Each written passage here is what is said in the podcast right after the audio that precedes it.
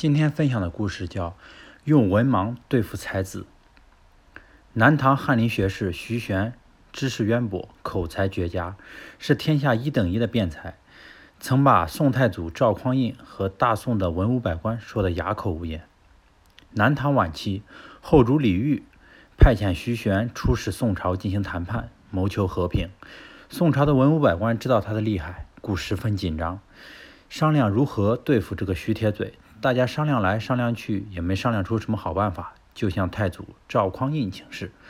赵匡胤却非常轻松，表现出胸有成竹的样子。他说：“你们先退下，我自有妙计。”赵匡胤已经稳坐大宋江山，实力雄厚，没把南唐放在眼里，但也不想失礼于人，所以就想出一个奇特的办法。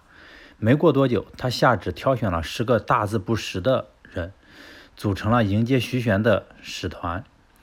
正当满朝文武百官诧异之时，赵匡胤更是大笔一挥，在名单上圈出一位不仅不识字，甚至连话都不会讲的大老粗，得意地说：“就让这位当团长去迎接徐大学士吧。”太祖的决定不仅让满朝文武百官大失惊色、大惊失色，这位团长也受宠若惊。虽然自己不才，但皇命不可违，他只好硬着头皮上阵。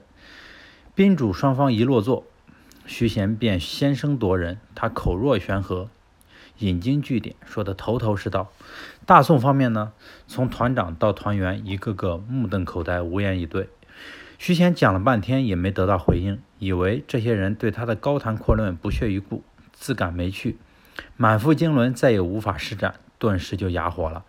对付高手，不见得非要大动干戈，只要能让其无用武之地，就不失为一条妙计。